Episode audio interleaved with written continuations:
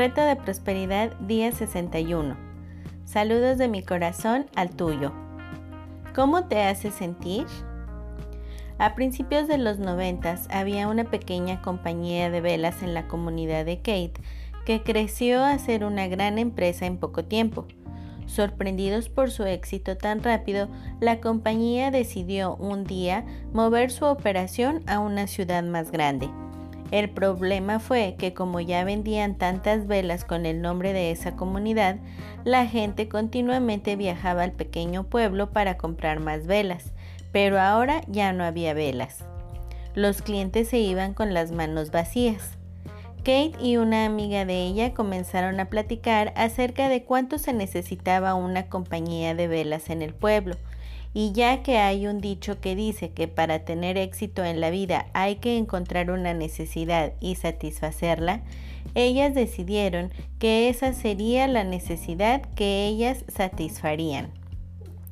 Comenzaron una empresa de velas de soya. Un año más tarde, Kate estaba sola una mañana en la tienda cuando una mujer entró queriendo saber dónde estaba la compañía de velas anterior. Kate le explicó que se habían cambiado como a 70 millas de distancia y ella pidió más información. Así es que Kate le escribió la dirección en un pedazo de papel. Pero la mujer insistió.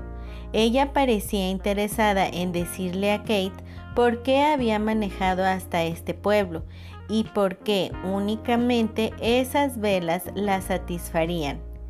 Kate no se preocupó, ella había llegado temprano para hacer algo de trabajo pendiente y la vio más como una interrupción que como un cliente.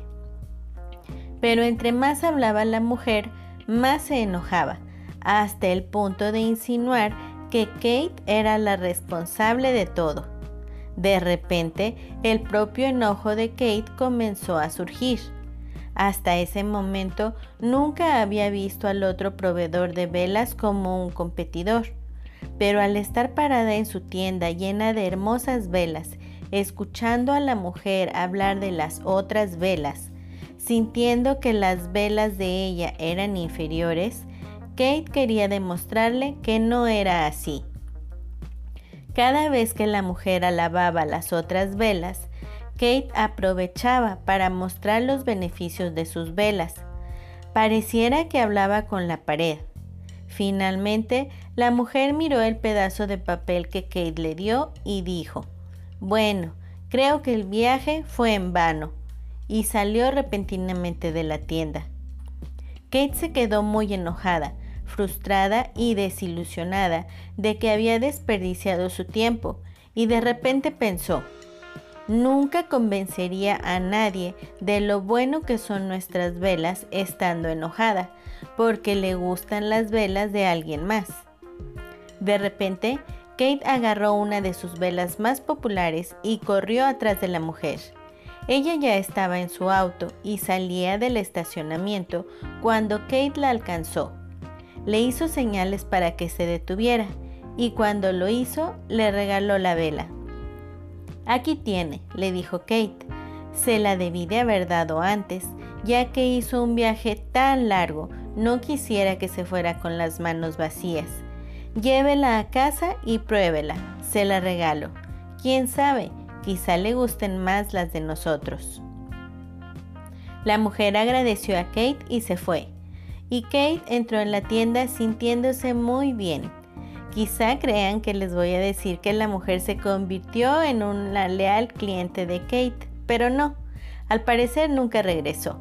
Nunca importó, porque en el momento en el que Kate hizo a un lado su enojo para darse cuenta de que esta mujer entró en su tienda queriendo velas y Kate la había dejado salir con las manos vacías, ella se dio permiso de dejar de pensar en lo que necesitaba para comenzar a pensar en lo que la clienta deseaba y eso hizo toda la diferencia. La primera ley estratosférica del éxito dice que nuestro verdadero valor se determina por cuánto más damos en valor que lo que tomamos en pago. Hoy en día, sin embargo, la ley tiene poco que ver con lo que damos o recibimos tiene mucho más que ver con el sentimiento, porque la forma en la que nos sentimos determina si vivimos nuestras vidas por completo o no. Cuando la mujer entró en la tienda y comenzó a decirle a Kate de las otras velas y cuánto las quería, Kate sintió la necesidad de venderle una de las de ella. No era porque deseaba que la mujer se llevara un producto de calidad, era porque quería demostrarle que estaba equivocada. Estaban atacando su autoestima y necesitaba que la venta la hiciera sentirse bien. Cuando Kate corrió atrás de ella y le regaló la vela, su enfoque cambió de lo que ella necesitaba para sentirse bien a lo que la mujer necesitaba para que sintiera que su viaje no había sido en vano. No sabe si el haberle regalado la vela hizo la diferencia, pero sabe que fue una mejor embajadora de su comunidad al regalarle una vela a esa mujer que si la hubiera dejado irse enojada y sin nada en las manos. Y lo que es seguro es que Kate se sintió mucho mejor. Y si lo pensamos bien, de eso se trata, de sentirnos mejor. Porque cuando actuamos de manera que nos sentimos bien, nuestras vibraciones se incrementan. Cuando nos limitamos, determinados a no dar nada a menos que el retorno instantáneo esté garantizado, nuestras vibraciones son bajas. El que nosotros retengamos no solo evita que los demás gocen de lo que podríamos darles, nos priva a nosotros de los sentimientos buenos que podríamos experimentar al dar. No estoy sugiriendo que si eres el dueño de un negocio, regales tus productos a todo el que entra en tu empresa. Estoy sugiriendo que en cada transacción que participes busques la manera de hacer sentir bien a tu cliente y a ti. Porque la vida es demasiado corta para evitarnos los unos a los otros oportunidades para sentirnos bien. ¿No crees? La acción del día. Lee tu plan de negocio para la prosperidad y las 11 cosas de tu lista de agradecimientos. Toma un momento para pararte firmemente con un brazo alzado hacia el cielo, el puño firme como si te estuvieras agarrando de la mano de Dios. Ahora, ya sea verbal o mentalmente, repite, con Dios como mi testigo, hoy soy poderoso, hoy soy valiente. Hoy soy fuerte. Hoy estoy libre de miedos.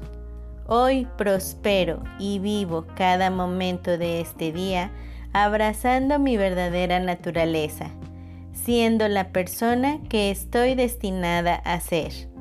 De hoy en adelante, esta es mi verdad.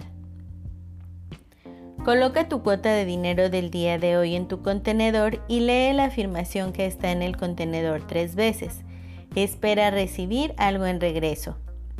Bendice a todos los que están a tu alrededor, incluyendo a los otros participantes en este experimento. Imagina cómo aquellos a quienes bendices prosperan y se rodean del bien. Entonces, bendícete a ti mismo e imagina lo mismo. Puedes continuar bendiciendo a la persona o personas en tu lista de bendiciones. Lee todas las bendiciones que llegan por correo electrónico, WhatsApp o Messenger. Tus bendiciones están haciendo una diferencia. El leer las respuestas te dará la oportunidad de verlo por ti mismo. La afirmación del día. Doy a los demás porque me amo. El pensamiento del día. Das, das, das. ¿Por qué? Porque te encanta. No es una estrategia, es una forma de vida y cuando das, entonces cosas muy redituables comienzan a suceder. De Dar para Recibir por Bob Borg y John David Mann. Reto de bendiciones día 61. Saludos de mi corazón al tuyo. Peregrino. ¿Qué dirección tomaste, peregrino? Vengo por las sendas de la ley, hermano. ¿Por cuántas encrucijadas has pasado? Cinco veces tuve que detenerme para descubrir hacia dónde ir. A lo largo del recorrido recibí muchas invitaciones y generosas promesas para ingresar por vías secundarias.